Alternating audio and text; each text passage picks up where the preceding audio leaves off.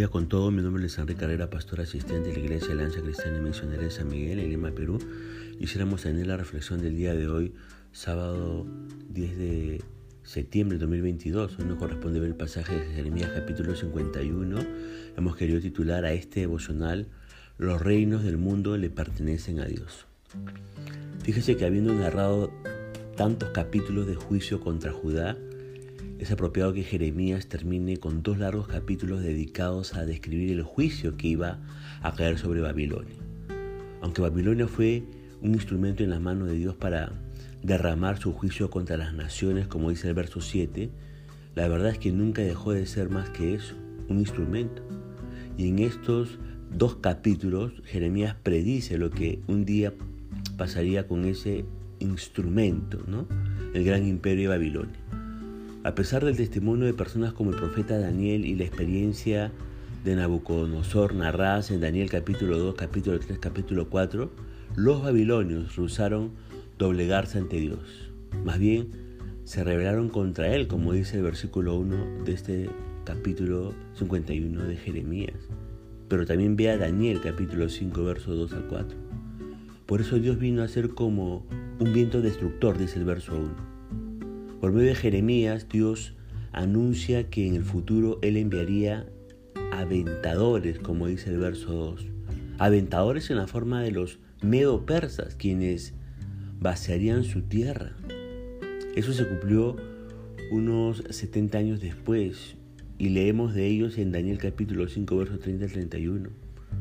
La muerte y destrucción fueron terribles, como dice el verso 3 y el verso 4 de este capítulo 51 de Jeremías. Pero la destrucción de Babilonia daría lugar a la libertad de los judíos. Vea usted el libro de Esdras, capítulo 1, verso 1 al 4. Por eso Dios exhorta a su pueblo anticipadamente en el verso 6, huid de en medio de Babilonia y librad cada uno su vida. Esta, esta exhortación nos hace recordar la que tenemos también en el libro de Apocalipsis capítulo 18, verso 2 al 4, con relación a la gran Babilonia, entre comillas, de los últimos tiempos. También nos hace ver el gran contraste entre Babilonia y el pueblo de Dios. Ambos pueblos pecaron, pero dice el verso 5 que Israel y Judá no han enviudado de su Dios. Es decir, Dios no los desechó para siempre como ocurrió con Babilonia. Aquí vemos la gracia de Dios manifestada a su pueblo. En el versículo 10 de este capítulo 51 leemos cómo eh, Dios sacó a la luz nuestras justicias.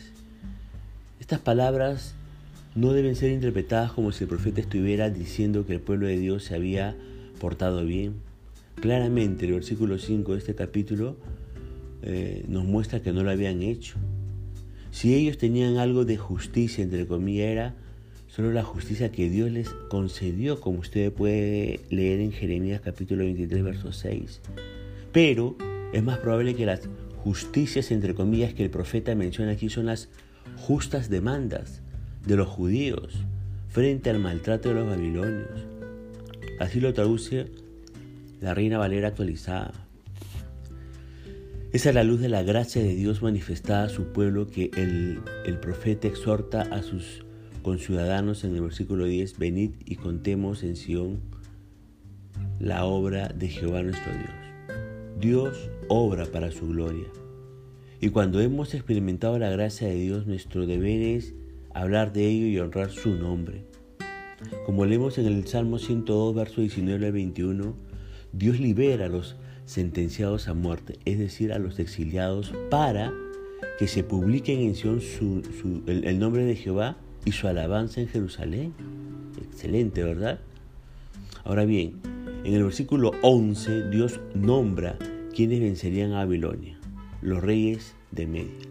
Aunque los babilonios traten de defender su imperio y su capital, Dios ha decretado el fin de Babilonia, como dice el verso 12 y el verso 13 este capítulo 51 de Jeremías. Ahora uno se pregunta, ¿por qué está tan seguro Jeremías de ello? ¿Sabe por qué? Porque Dios no solo es Jehová de los ejércitos, como dice el verso 14, sino que Él es el creador de los cielos y la tierra, como usted puede leer en el verso 15 al 16. Su poder es infinito. En cambio, hablando de los hombres y de los ídolos, Dios dice allí en el verso 17, no tiene ciencia, no tiene espíritu. Todos ellos son vanidad, dice el verso 18. Pero Dios, dice el verso 19, no es como ellos. Él es el formador de todo. Por eso de aquí aprendemos algo. ¿ah? Es necedad confiar en imágenes hechas por seres humanos en lugar de confiar en Dios. Es fácil pensar que los objetos que podemos ver y tocar pueden dar más seguridad que Dios, pero los objetos que los objetos se pueden eh, se pudren, perdón, y se deterioran. Por el contrario, Dios, Dios es un Dios eterno. Entonces uno se pregunta, ¿cómo es posible confiar en, confiar en algo que perecerá? ¿Verdad? Ahora, con justa razón el apóstol Pablo declara que si Dios está a favor nuestro, ¿quién podrá estar en contra de nosotros? Con Dios somos más que vencedores, pero para estar seguros de ello y para experimentarlo en la práctica, tenemos que pasar tiempo en la presencia de Dios y llenar nuestras mentes del conocimiento de su grandeza. La pregunta es, ¿hacemos esto? ¿Pasamos tiempo en la presencia de Dios? ¿Llenamos nuestra mente con el conocimiento de su grandeza a través de su palabra? Ahora bien, como ya hemos visto, Babilonia fue un instrumento de juicio en las manos de Dios, según el versículo 7. Fue un martirio, entre comillas, por medio del cual Dios castigó a las naciones, como usted puede leer en los versículos 20 al 23. Y también ve a Jeremías, capítulo 50, verso 23. Recordemos que cuando Dios reveló este mensaje profético a Jeremías, la última invasión de Nabucodonosor aún no se había dado. En el cuarto año del reinado de Sedequías, ve el versículo 59. Y por alguna razón Sedequías había ido a Babilonia a visitar al rey Nabucodonosor. Fue seis años después que Nabucodonosor invadió Palestina, cumpliendo la profecía mencionada en los versos 20 al 23. Una vez cumplido el propósito de Dios, Babilonia también caería bajo su juicio. Ese juicio sería específicamente por todo el mal que Babilonia hizo contra el pueblo de Dios, como usted puede leer en los versículos 24 y también en los versículos 34 al 36, versículo 49 y versículo 51. Ahora bien, en los versículos del 25 al 27 de este capítulo 51 de Jeremías, Dios advierte que castigará a Babilonia por ser un monte destruidor, como dice el verso 25.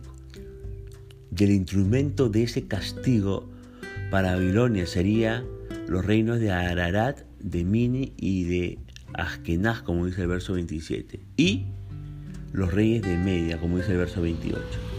Ellos serían el nuevo instrumento en las manos de Dios para castigar a Babilonia, como puede leer en el versículo 29.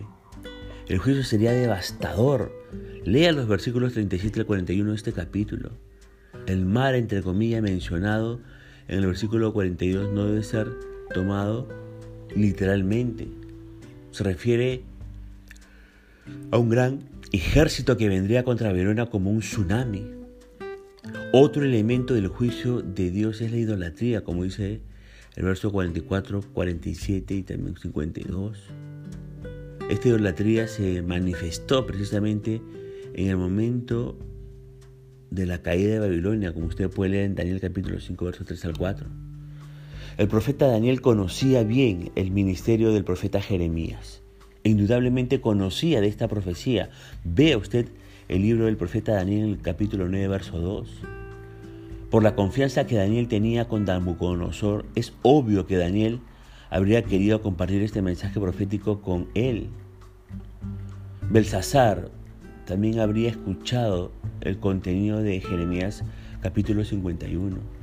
Es probable que su acción en Daniel capítulo 5, verso 3 al 4 fue precisamente un acto de desafío y rebeldía contra Jehová y lo que él había dicho acerca de Babilonia en estos capítulos. Lea Daniel capítulo 5, verso 22 al 23. Por eso el juicio de Dios fue tan severo y drástico, como usted puede leer en este capítulo 5 de Daniel. Recordemos que esa profecía fue dada cuando Babilonia estaba en su apogeo. Nada parecía poder detener su avance y sus conquistas. Sin embargo, dice Dios en el verso 53, aunque suba Babilonia hasta el cielo y se fortifique en las alturas, de mí vendrán a ellas, a ella destruidores. ¿Y quién es el Dios que dice eso? ¿Sabe quién es ese Dios? Es el rey cuyo nombre es Jehová de los ejércitos, como dice el verso 57. Ante ese juicio, Dios una vez más exhorta a su pueblo en el verso 45, salid de en medio de ella, pueblo mío, y, y salvad cada uno su vida. También se los había dicho en el verso 6. Dios sabía de antemano que el avance del ejército medo-persa causaría pánico en los habitantes de Babilonia. Por eso le dice a los exiliados de Judá en el verso 46, no desmaye vuestro corazón ni temáis a causa del temor, perdón, a causa del rumor que se oirá por la tierra. Algo similar es lo que Dios nos dice cuando meditamos en los eventos relacionados con los últimos tiempos y nos da miedo pensar en los juicios que vendrán sobre la tierra antes de la segunda venida, ¿verdad? Ahora bien, el pasaje termina con unos detalles acerca del momento histórico en que Dios reveló esta profecía a Jeremías, ahí en los versículos 59 a 64. Y así concluye el libro escrito por Jeremías, dice el verso 64. Pero déjeme decirle algo.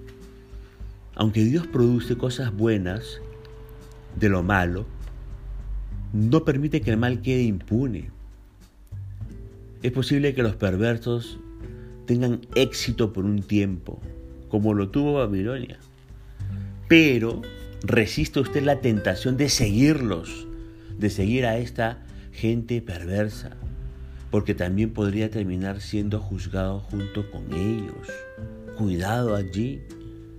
Recuerde, los reinos de este mundo parecen ser tan poderosos, pero un día se acabarán, al igual que Babilonia. En ese día, Cristo será el Rey de Reyes, como dice Apocalipsis 11:15. Por eso hagamos eco de la oración de los 24 ancianos allí en Apocalipsis capítulo 11, versos 16 al 18. Y también sabe que vivamos a la luz del triunfo de nuestro Señor Jesucristo. Vivamos así, recordando que todo le pertenece al Señor.